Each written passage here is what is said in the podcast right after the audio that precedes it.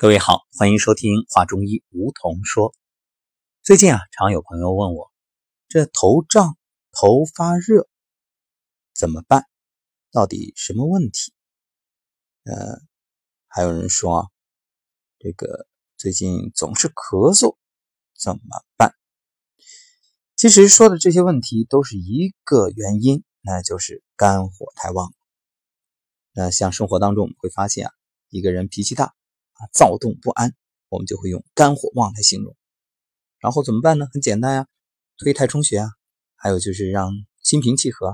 然后有人就说了，我实在是平静不下来，我一点事就发火。我一看我的孩子，今天不听话，不好好吃饭，或者不好好学习，那我就叫一个头大啊。而且最近还有人在网上调侃，说是。陪读陪出高血压啊，陪读陪到医院去做支架，呃，简直是暴跳如雷。我看过这么一个段子，说是一个男孩的爸爸看老婆天天陪孩子学习，天天发火，终于有一天忍不住了，说你怎么能？这么对孩子呢？说这孩子他学习他学不好很正常的。来来来，你省省，我来。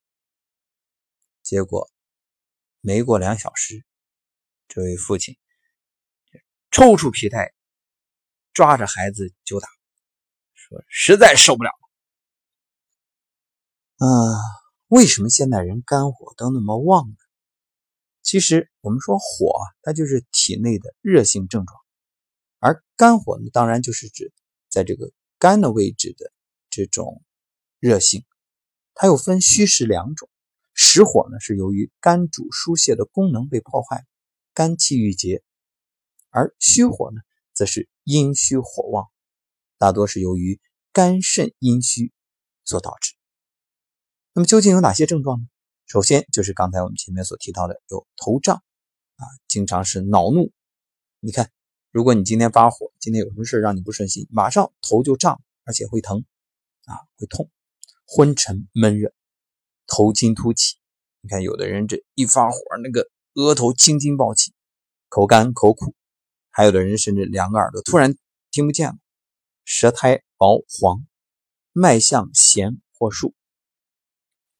还有呢，头热、面红、心烦、易怒、夜寐不安、泪痛、口苦、舌红、苔薄。另外，肝火亢盛的人会有一种消瘦的状况，就是烦躁不安、形体消瘦、性急易怒、头晕目眩，这个胁肋灼痛、口苦目赤、小便短赤、大便燥结、舌红、苔黄。而肝火上冲舌血呢，就是舌头上出血、舌肿、目硬、舌苔黄、舌边呢有绛红色啊，或者起芒刺，并且可以见到头中那种啊烦热、头晕目眩、面红耳赤、口苦咽干、耳鸣耳聋，还有性急易怒、小便黄赤啊，甚至昏厥的状况，而。肝火如果犯肺，导致咳嗽的话，它就是气逆，痰呢不容易咳出来，或者呢就像煤糊啊，或者是一团乱絮啊，难以咳出啊，总觉着这个丝丝拉拉的有牵扯不舒服，咽喉干燥，舌边以及舌尖呢都是红啊，舌苔呢薄黄而且干，那。肝火如果灼胃的话，就是胃脘烧灼疼痛，嗯，这个而且怕让人按，呃，喜冷恶热，烧心泛酸，口干口苦，甚至会吐苦水，或者还有吐血、便血，烦躁易怒，舌红苔黄。那么，如果是心肝火旺，精滞粘稠。那这同样也是肝火旺的一种状况，就是月经先期量很多，甚至血崩，样子呢就就是浓稠如膏状啊，颜色鲜红或者紫红，甚至紫黑，还可以见到面红、目赤、心烦急躁、失眠多梦、口苦、口渴啊，甚至吐血等等。那么，也有人月经提前到来，经量过多或者经期延长，颜色鲜红或者紫黑，而且有胸闷、乳胀、头晕、头痛、夜寐多梦、口苦口干、食欲不振，以及大便干结的情况。那还有就是肝火导致的耳聋，这种耳聋、耳鸣它是突然发作，甚至什么都听不见了。还有就是精神不足、气色不好、心烦意乱、脾气暴躁啊、嗜睡、注意力不集中、记忆力下降等等等等。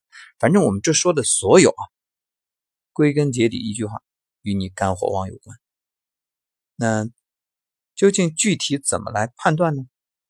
除了前面所说的这些啊，那像孩子呢，还喜欢蹬被子，有时候甚至打呼噜啊，暴躁易怒，一看情绪就不好，这个。也不要盲目的去指责孩子任性，实际上是他的身体有问题，其实就与你的喂养与生活的习惯有关系。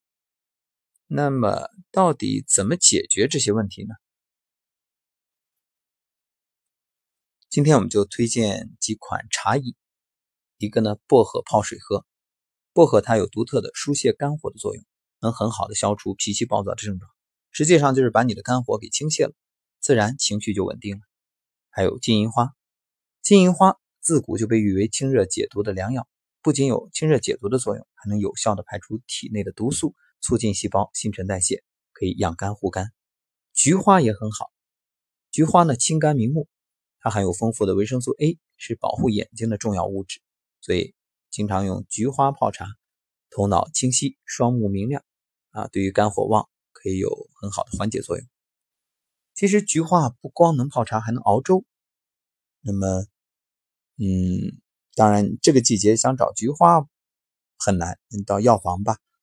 嗯，然后呢，就准备一百毫升的粳米，加水熬粥，熬到差不多好的时候，再加点菊花末，啊，十克就可以，啊，再稍微煮开一会儿就行了。那除了菊花粥，还有银耳莲子粥，嗯，用。六十克圆糯米，十克桂圆肉，还有把莲子去芯儿啊，大概二十克，再准备六克的红枣，把莲子和圆糯米呢加上六百毫升的水，用小火煮四十分钟，再把桂圆肉和红枣放进去，再煮十五分钟，加点冰糖就可以了。这个呢可以去除肝火，还能美容养颜。另外芹菜粥也很好。六十克芹菜切碎，一百克粳米啊，都放在砂锅里，加上水，然后煮了粥，每天早晚吃。不过呢，现煮现吃，不要放太久。